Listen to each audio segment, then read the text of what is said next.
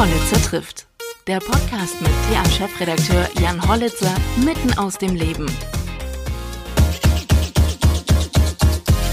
Hallo bei Hollitzer trifft. Ich spreche heute mal außer der Reihe mit meiner Kollegin Elena Rauch und meinem Kollegen Kasien Karl. Die beiden haben in den vergangenen Tagen einen Hilfskonvoi an die polnisch-ukrainische Grenze begleitet.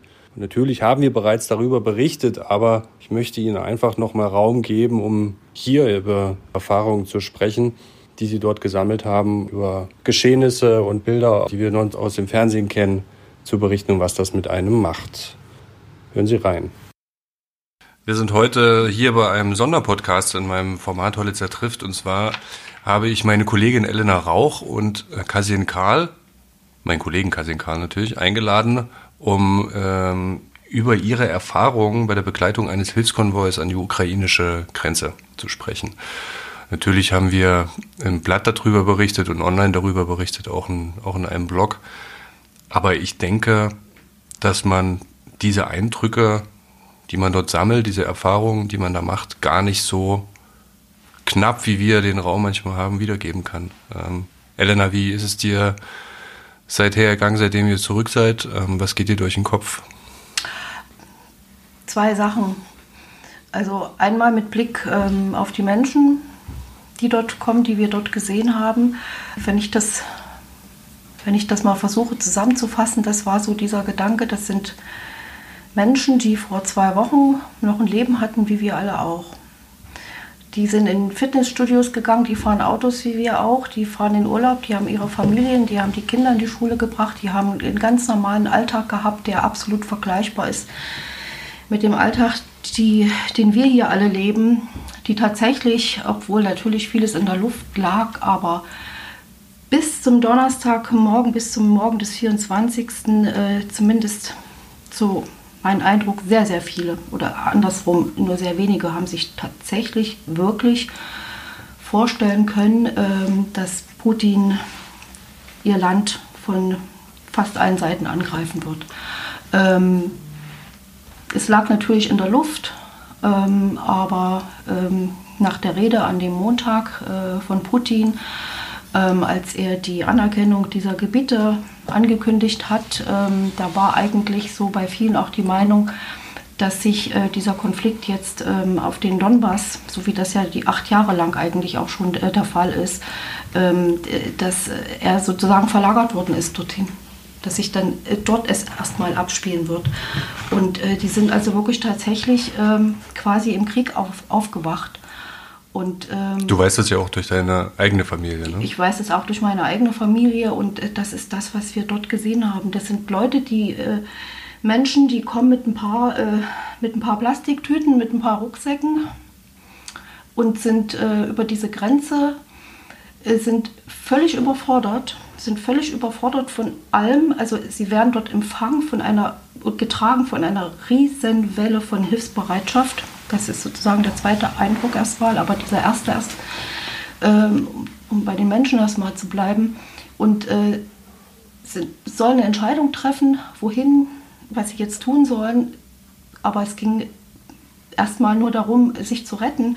Die haben ja teilweise wirklich auch Tage gebraucht, um zum, zum Beispiel aus Kiew oder aus Kharkiv rauszukommen und äh, finden sich in einer Situation wieder, die sie überhaupt erstmal gar nicht begreifen können. Wie muss man sich das vorstellen? Ist es laut? Ist es leise? Weinen die Leute? Sind es sie, also auch die Kinder vor allem? Ich habe Bilder gesehen, wo man fast den Eindruck hat, sie, also ganz verängstigte Kinder, die jetzt mit ihren Eltern äh, unterwegs sind, die ihnen keine Sicherheit mehr geben und äh, geben können. Und das ist ja auch eine neue Erfahrung für Kinder.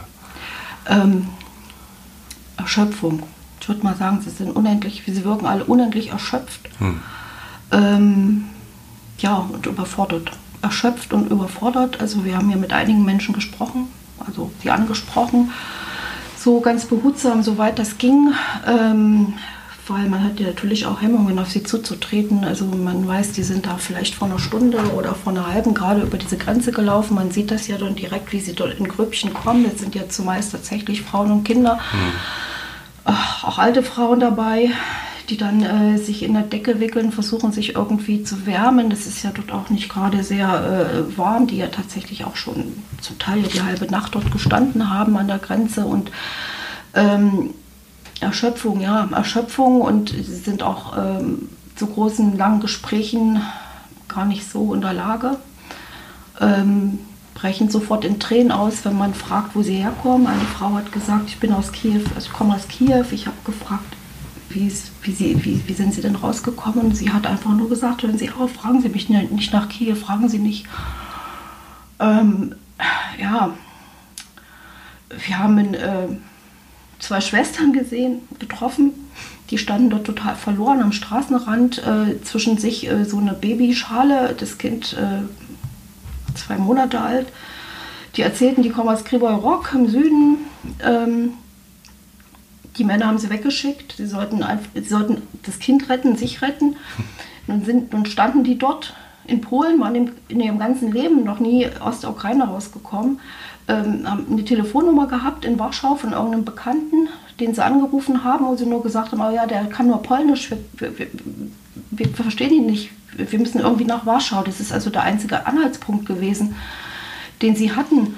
Und äh, wissen Sie denn, wie man nach Warschau kommt? Also das sind solche Fragen. Ne? Ähm, und dann gab es natürlich das Angebot, äh, es waren ja auch äh, zum Beispiel äh, Leute aus Sachsen dabei, die sich uns angeschlossen hatten mit dem Zug. Die wollten sehr gerne welche mit zurücknehmen, geflüchtete Menschen hatten dort auch schon alles vorbereitet, Wohnungen, standen alles bereit. Wir haben ihr das gesagt und sie waren richtig, also wie erschrocken, wie überfordert von diesem Angebot. Mein Gott, Deutschland, also es, es, es kam, kam überhaupt nicht in den Sinn, dass sie jetzt plötzlich nach Deutschland, was sollen wir denn in Deutschland? Also sie wollen eigentlich, eigentlich so nah wie möglich in der Ukraine bleiben, in Polen. So geht es, so unser Eindruck äh, vielen. Ähm, ja, also erstmal diese komplette Überforderung und Erschöpfung der Menschen und auf der anderen Seite der andere Eindruck, bleibender Eindruck ist von, ist was mich betrifft, ähm, ist diese, also ich weiß nicht, ob das sowas schon mal gegeben hat in Europa. Also dass sich, dass sich so in anderen Zusammenhängen heißt es ja quasi so eine Art Graswurzelbewegung, also wie sich von unten heraus Privatmenschen, wie die sich organisieren, auch hier in Thüringen, das haben wir in Thüringen, äh, kriegen wir das ja auch mit, merken, merken wir das ja auch da. Menschen, die zum Teil überhaupt keinen persönlichen Bezug zur Ukraine haben, ja, die packen ihre Autos voll, die fahren dahin und, äh, und, und, und die wollen die Menschen dort raus. Also wir haben dort äh, Busse gesehen, also ich weiß nicht, äh, Kasien, Finnland, Dänemark, Frankreich, Estland. Estland, ganz viel Tschechien, ganz viel Polen, ganz viel deutsche Nummern. Äh, Leute, die natürlich zum Teil auch äh, Verwandte oder Bekannte abholen wollen, aber wir haben zum Beispiel ein polnisches Paar getroffen, die haben uns angesprochen, weil die gemerkt haben, dass wir kommunizieren mit, mit, mit den Menschen. du sprichst Russisch, Ukrainisch? Äh, Russisch, Kasien, kann Polnisch, von daher. Ja. Mhm. Und ja, ähm, sie, äh, sagen, sie kommen aus, sie kommen aus Montpellier. Die haben sich ins Auto gesetzt, sind 2000 Kilometer dorthin gefahren an die polnische Grenze und wollen Menschen mitnehmen, wollen eine Familie mitnehmen. Hm und bei sich zu Hause unterbringen, wissen aber jetzt nicht, wie sie sich vorstellen, wie sie das den Menschen äh, klar machen sollen. Also wir konnten ihnen da jetzt auch erstmal nur raten, sich an eine dieser polnischen äh, Helfer zu wenden, die dann vielleicht Listen haben und solche Dinge koordinieren. Ja, also ich meine, das, das meine ich, das ist so dieser zweite große Eindruck, also dass sich so eine, so eine Welle von Hilfe ähm, da äh, wirklich in den ersten da Tagen schon selbst, selbst organisiert, mhm. ja. Mir ist heute beispielsweise passiert, ich bin heute in, in den Supermarkt gegangen und da spricht mich eine Verkäuferin an, ach, sind Sie wieder zurück? Und ich habe erstmal aufgehört, was, was will die Frau von mir? Und die hat dann mich darauf angesprochen, dass er das in der Zeitung gelesen hat und sagte gleich, und da kommen wir jetzt zu diesem Thema, bei uns im Dorf ist es nämlich auch so, wir sammeln jetzt und da fährt ein Auto los. Und das ist das, was du gut beschrieben hast, dass also so eine Breite da in der Bevölkerung ist, wo man sagt, das, das hat man tatsächlich, tatsächlich so nicht erlebt bisher. Und wenn man äh, über die Autobahn, wir haben ja diesen kleinen Konvoi begleitet, über die Autobahn fährt und sieht wirklich alle 20 Kilometer wieder so einen kleinen Konvoi mit gelb-blauen äh, Fahnen aus, aus ganz Europa, viel aus Deutschland, muss man sagen, dann ist man schon irgendwie beeindruckt davon. Was den ersten Eindruck äh, betraf, als ich wieder hergekommen bin, da erinnere ich mich an Worte von dir, Elena. Äh, du hast gesagt, ja, wenn man das dort erlebt, da kommt man irgendwie klar, das sagt dann zu Hause erst durch. Wir haben allerdings auch festgestellt, dass es dort schon einen ziemlich äh, umgehauen hat. Und natürlich sagt es zu Hause nochmal durch und, und man kann erstmal gar nicht erzählen, wenn dann die Kinder fragen, ja, wie war es denn, Papa? Da fehlen einem eigentlich nur noch die Worte. Aber eben, man kann natürlich auch von den, von den guten Dingen erzählen, äh, dass eben beispielsweise die Polen da in, äh, wirklich super drauf sind. Also von, die sind eigentlich die, die ruhigen Elemente äh, in diesem ganzen Chaos, also die Polizisten. Man kann ja, also ich habe viele polnische Polizisten schon erlebt und das war nicht immer alles so super lässig, aber dort konnte man jeden ansprechen, die haben einem sofort freundlich geantwortet, da war es überhaupt kein Problem, die haben auch niemand zurückgestoßen oder so, dass man denkt, da ist irgendwie Hektik und Panik. Auch die Frage, war es laut? Also ich habe es eher ruhiger in Erinnerung. Es war wirklich alles koordiniert, sah chaotisch aus, klar. Es ist ja wirklich von heute auf morgen da irgendwie so eine, eine Art Infrastruktur hingebracht worden, um denen ganz schnell zu helfen, aber es ist alles irgendwie so weit geordnet und äh, da machen die wirklich eigentlich einen super Job und wir haben auf dem Bahnhof auch gesehen, also da hast du an jeder Ecke irgendwas zu essen gekriegt, aber nicht, weil es irgendwelche Hilfsorganisationen bereitgestellt haben, sondern weil die Leute aus dem Dorf nebenan Suppe gekocht haben, hingefahren sind und das eben dann ausgeteilt haben. Und das war natürlich auch ein guter äh, Eindruck, so wo man sagt, also das ist schon stark. Und dann kommt man natürlich gleich äh, zu der Frage, ja, dort werden gerade Raketen in Wohnhäuser geschossen in, in der Ukraine. Was hilft denn dieser kleine, kleine Transport? Also wir sind mit zwei größeren äh, Transportern hingefahren in unserem Auto. Andere waren vorgefahren die waren allerdings auch vollgeladen mit äh, Babywindeln, Schmerztabletten, Verbandszeug und dann kann man eigentlich nur sagen, ja, auch das wird immer gebraucht werden, nach meinem Eindruck, weil nämlich wir wissen nicht, wie der Krieg weitergeht und es wird immer an der Zivilbevölkerung hängen bleiben. Insofern kann man alle nur ermutigen, zu sagen, macht was. Oder?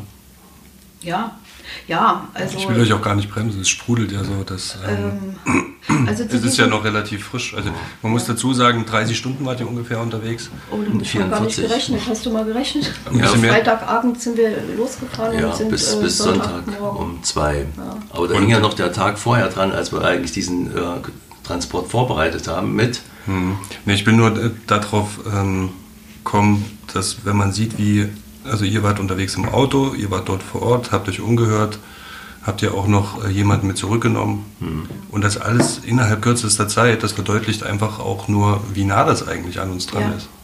Und das ist, das ist sicherlich äh, auch mit so einem Punkt, der ähm, der diese enorme Welle, ich weiß gar nicht, wie man das beschreiben soll, äh, aus so einer, Fassung, früher, aus so einer kollektiven früher, Fassungslosigkeit. Aber es ist schon so, äh, dieses die Bedürfnis, was zu tun, sich, äh, sich zu bewegen, etwas zu tun.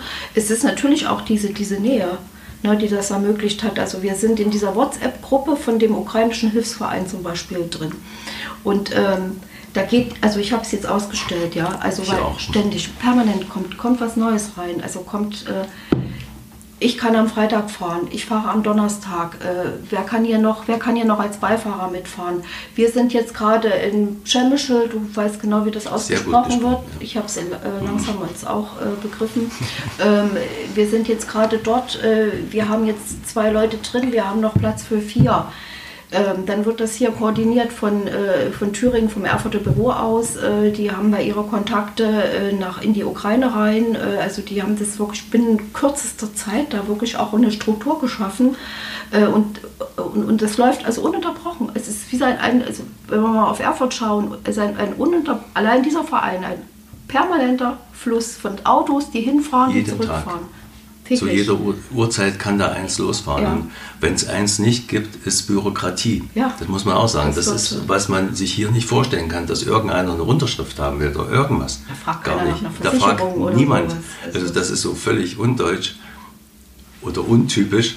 Äh, aber so, so, so herzerwärmend, dass dann eben ja. wirklich auch wir sind mit, äh, mit äh, jungen Rettungs- nee, mit, mit Pflegern aus dem Krankenhaus und einer Rettungssanitäterin, die haben sich da, weil sie sich vom Studium kennen, einfach haben dann am katholischen Krankenhaus eine Sammlung gemacht. Da hat sich der Chefarzt bis zu den Pflegern alle durch alle Ebenen haben sich beteiligt, haben noch kistenweise Verbandsmaterial, was irgendwie abkömmlich war, zusammengesammelt, haben zwei Transporter gemietet Und dann ging das wirklich wie am Schnürchen. Und am Ende hat uns der Vereinschef gesagt, so, wir können hier nicht alles organisieren, den Rest macht ihr selbst. Und dann wussten wir eine Adresse, wo wir hin wollten und alles andere war unser Ding. Und das hat aber funktioniert. Diese Adresse war einfach Anlaufstelle und dort waren wieder irgendwelche Menschen, die auch scheinbar chaotisch waren, aber im Endeffekt ging alles relativ schnell.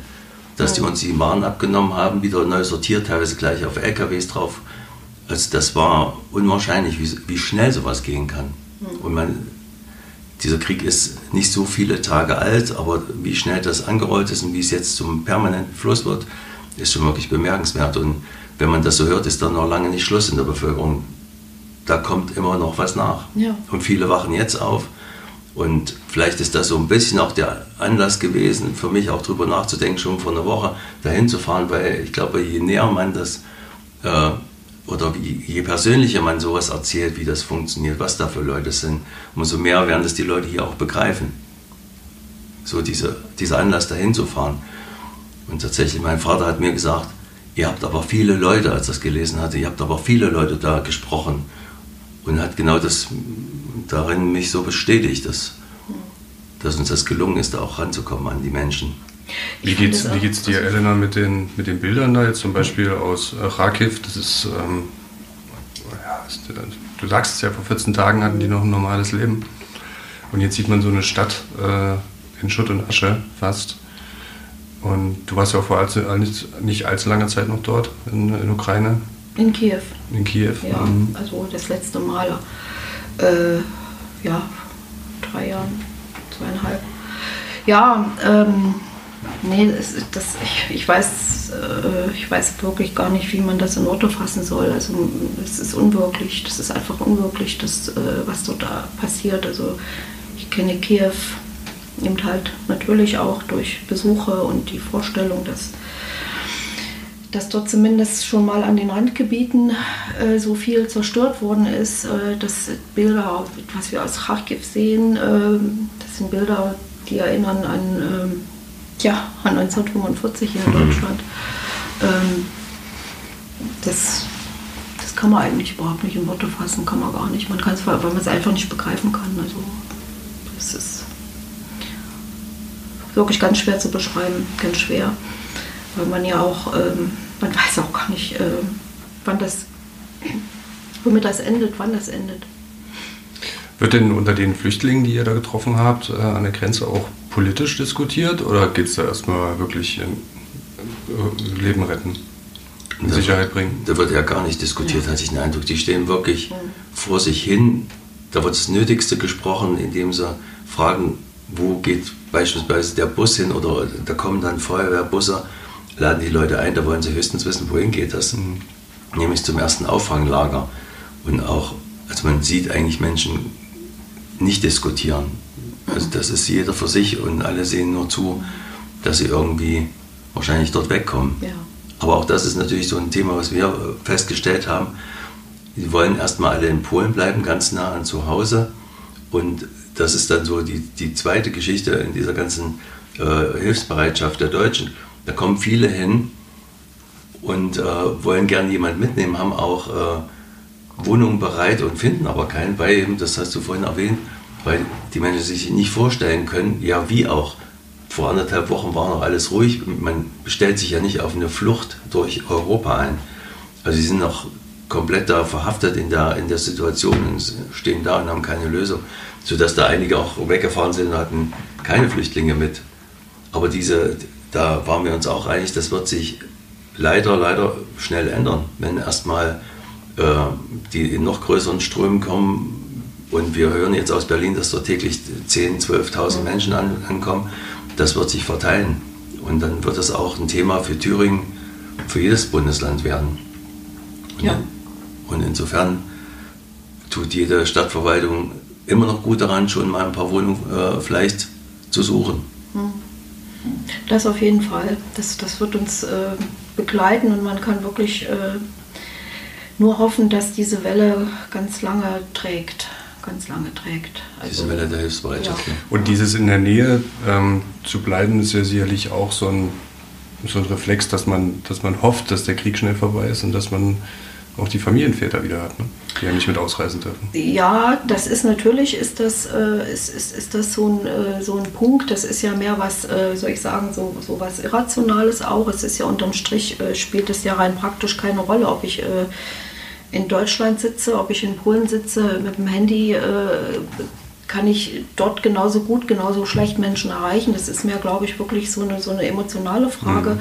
Dann kommt natürlich dazu, dass Polen auch schon durch die Sprache ähm, durch äh, auch so naja, es sind auch Leidensgenossen Nähe, historisch na, natürlich, äh, natürlich äh, den Menschen irgendwie noch vertrauter ist. Also es ist ja auch so, dass äh, die Ukrainer sind ja genauso wie wir auch ja kein homogenes äh, Volk. Das sind ja die Menschen, die dort kommen, die sind ja alle unglaublich verschieden. Die sind ja, die haben ganz unterschiedliche Erfahrungen. Da gibt es ja Menschen, die sind, äh, die kennen den Westen sehr gut, weil die ja, weil sie hier zum Teil arbeiten, äh, weil sie hier reisen, weil sie hier auch Bekannte haben. Dann gibt es so Menschen, die, die waren überhaupt noch nicht, äh, die sind noch nicht dort rausgekommen aus der Ukraine. Das ist ja auch alles sehr, sehr differenziert auch und entsprechend ja auch dann äh, die die, die, ähm, die Möglichkeit, sich sozusagen mental äh, darauf einzustellen, dass ich äh, jetzt hier in, nach Deutschland zu gehen oder nach Frankreich, nach Südfrankreich äh, mit, mit diesem Paar mitzufahren. Also wir wissen nicht, ob sie am Ende jemanden gefunden haben. Solche Dinge. Ne? Also das ist, äh, ist ja auch wirklich sehr, sehr unterschiedlich, die, die, die Situation der Menschen dort auch. Ne? Ist ja ganz klar. Also wir haben auch wirklich tatsächlich, tatsächlich auch sehr alte Frauen gesehen. Also vor allem in diesem Auffang, äh, ich weiß nicht, nennt man das Auffanglager. Also das ist so, eine, so ein ehemaliger Supermarkt gewesen, so ein leerstehender mit einem riesengroßen Parkplatz davor. Ja, so ein Verteilzentrum.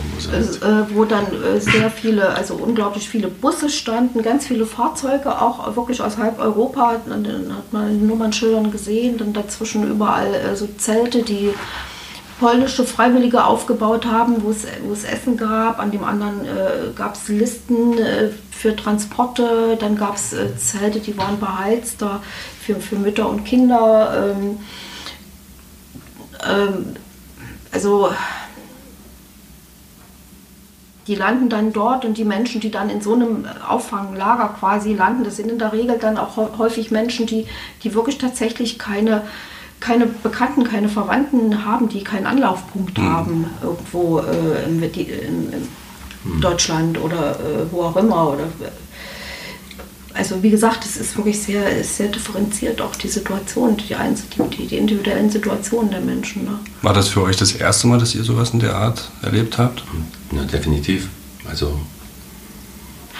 Naja, ich, ich habe also für mich schon. Ja, ne, ich habe früher natürlich durch, äh, durch unsere UNICEF-Verbindungen mhm. schon Flüchtlingslager gesehen, also sehr viele, aber in, in, in völlig anderen Weltgegenden. Ähm, das kann man insofern, also sicherlich ist eine Grund, die Grundsituation von Flucht und Vertreibung ist natürlich für jeden Menschen gleich. Ne? Mhm. Aber es ist, es ist dennoch, es ist, ein Unterschied, so persönlich im persönlichen Erleben. Ähm, schon alleine man versteht, was sie sagen, man versteht auch, was sie sich zurufen. Man versteht, man versteht, wenn man Videos guckt. Also man versteht, muss sagen, dass, dazu sagen, dass du bist ja. in Moskau geboren. Ja, ja, also ich bin in Mos Moskau geboren, ich kenne, ich kenne die Sprache, verstehe das und ähm, Dein Vater war Ukrainer? Nee, meine Mutter ist Deine Mutter war Ukrainer. Mein Vater ist Thüringer, ja. Mhm. Ähm, Nur für die Zuhörer, dass sie dann verstehen, wie das auch mit den Sprachen zustande kommt. Mhm. Ja, also. Ähm, das ist natürlich eine persönliche Betroffenheit dann nochmal. Das ist natürlich eine völlig andere persönliche Betroffenheit nochmal. Also, ohne das jetzt irgendwie aufwiegen zu wollen gegeneinander, um Gottes Willen. Also, äh, es ist. Jetzt ist man wieder hier nach, diesen, äh, nach diesem Wochenende und bewertet ihr jetzt die Alltagsprobleme anders, die wir hier so haben, nach dem, oder ist das einfach ist man zu schnell wieder in seinem Trott drin. Ich meine, er hat ja auch wieder sofort gearbeitet. Oder ja, ist man jetzt vielleicht ein bisschen gelassen und regt sich darüber nicht und sagt, okay, das ist eine Lappalie, das. Äh da glaube ich, dass ich ohnehin nicht der Mensch bin, der sich über ganz viele Dinge so schnell aufregen kann.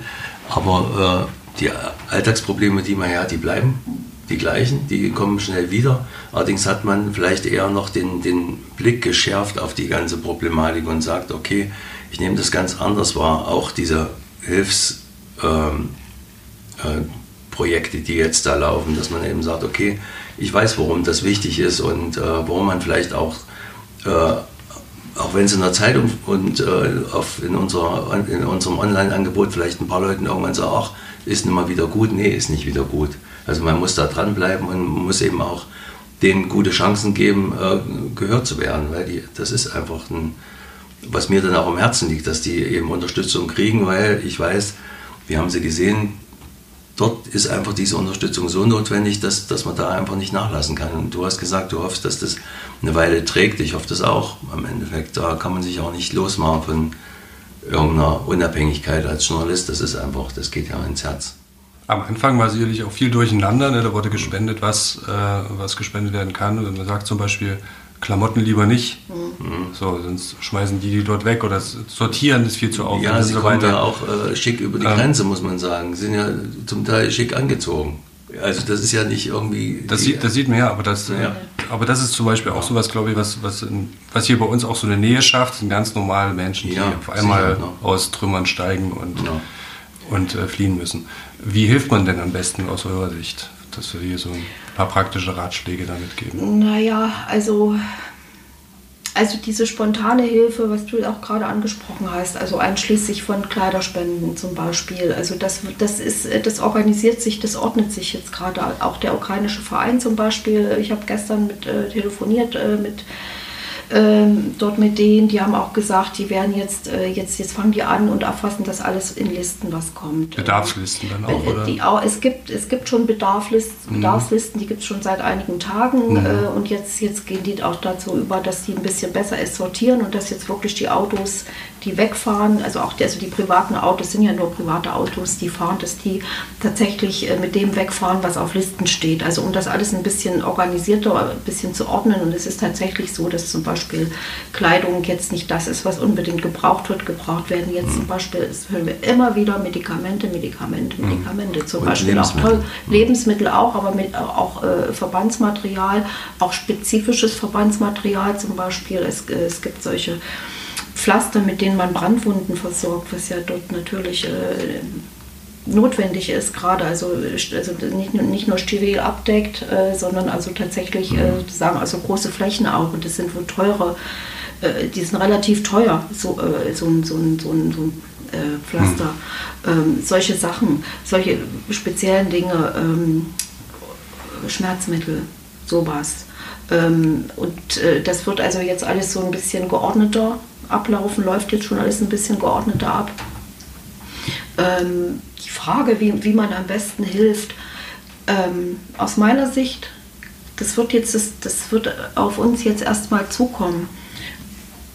Man kann auch, wer, wer das kann, wir die Möglichkeit bei sich zu Hause hat, ähm, glaube ich, auch, dass die Aufnahme von, von Menschen ganz wichtig ist weil äh, wir sehen das ja äh, hier in Thüringen, die Kapazitäten sind nicht unbegrenzt, das wissen wir. Ähm, wir das war auch schon vor dem Ukraine-Krieg so, dass für die Geflüchteten, äh, die ja, da ist, hat ja die Zahl ja auch schon, hatte ja schon wieder zugenommen, äh, dass es da schwierig war, außerhalb von äh, solchen großen Gemeinschaftsunterkünften was zu finden. Und äh, das, das, das wird also ein Punkt sein, der sehr, sehr wichtig ist. Also wer das kann, das ist natürlich äh, natürlich etwas, worauf man sich einlassen muss, weil man ja auch nicht wie, weiß, wie lange ähm, dieser Zustand anhalten wird. Ähm, aber die Menschen brauchen, was die jetzt wirklich als erstes brauchen, die hier ankommen, das ist tatsächlich Ruhe.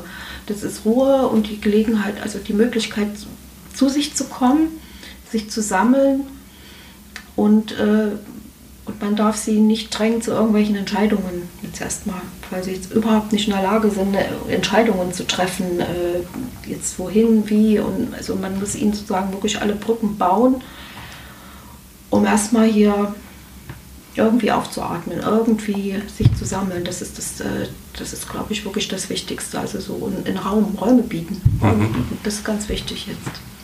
Das ist wirklich eine Herausforderung. Das ist wirklich, wirklich eine richtige Herausforderung, glaube ich, die auf uns zukommt. Hm. Ja, und noch ein Tipp, wer wirklich spenden will, mhm. der sollte sich tatsächlich auch an diese Vereine wenden, die da schon jetzt aktiv sind, weil die wissen genau, was gebraucht ist. Helen hat einen Teil erzählt, aber heute früh zum Beispiel in dieser erwähnten WhatsApp-Gruppe blinkte auf, hier stehen zwei LKW, wir brauchen jetzt Mehl, Nudeln, das, das, das. Und wer da irgendwo sich in so ein Netz reinbegibt, der kann eben natürlich dann auch sagen, okay, ich investiere jetzt nicht 50 Euro aufs Spendenkonto, sondern ich gehe los und helfe durch den Weg, den ich erledige, äh, dass dieser Transport schneller auf, auf die Reise geht, weil die jetzt mit ihrem Geld losgehen zum Großhandel, dann ist das für die viel besser, wenn in das Sammellager einfach einer kommt und hat einen Kofferraum voll Nudeln. Dann ist das auch eine Hilfe und das ist eben dann vergleichbare Mengen, als wenn man eben einen Schein, wie groß er auch immer ist, in die Hand nimmt und den da geweißt oder in, in in den Sparschwein steckt. Wobei, also, wobei Geldspenden natürlich, natürlich auch sehr wichtig sind, sind, wichtig. Weil, die, äh, ja. weil die ja zum Beispiel Medikamente auch nach Bedarf versuchen Ja. hier äh, zu kaufen. Wir haben auch schon gehört, äh, dass da viele Apotheken große Rabatte, soweit es irgendwie Mhm. geht, gewähren. Äh, zum Beispiel solche Brandpflaster Mhm. oder so. Oder, oder Spritkosten. Spritkosten sagen natürlich klar, Frage, die ne? äh, mieten auch äh, Fahrzeuge an und, und wir wissen ja, was jetzt das kostet, um hin und her zu kommen. Wir sind 2200 Kilometer gefahren insgesamt. Da kommt einiges zusammen. Ja. Also gibt es die vielfältigsten Möglichkeiten, Ja, die Vereine, gibt es auf jeden Clubs, Fall. aber vor allem dieser Punkt mit Menschen aufnehmen können, sich das Also zu überlegen. sich überlegen, äh, das ist jetzt noch nicht, die Frage steht jetzt noch nicht so akut hier für Thüringen, aber, aber nach dem, was äh, so wie die, wie die Dinge jetzt laufen, wird das äh, nicht mehr lange dauern. Also da muss man, also wer das kann, sollte eventuell darüber nachdenken. Aber wie gesagt, das ist natürlich wirklich auch eine Herausforderung. Und vielen Dank euch beiden auch nochmal. Danke für die ja, superschnelle Bereitschaft, da auch diesen Konvoi zu begleiten für uns.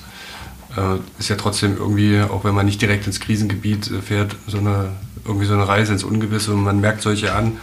Äh, hier und da habt ihr äh, jetzt beim drüber sprechen ja auch schon fast eine Träne im Auge gehabt und ähm, auch beim Zuhören ist es wirklich sehr emotional. Vielen Dank. Bitte. Danke auch. This is your invitation to the intersection of versatility and design. Experience the empowering feeling of the Lexus SUVs and some of the best offers of the year on select models at the Invitation to Lexus sales event now through April 1st. Get $750 cash towards the lease of a 2024 NX350 all-wheel drive. Experience amazing at your Lexus dealer. Call 1-800-USA Lexus for important lease cash offer and pricing details. Restrictions apply. Not all customers will qualify. Offer available in the Lexus Eastern area it's April 1st, 2024.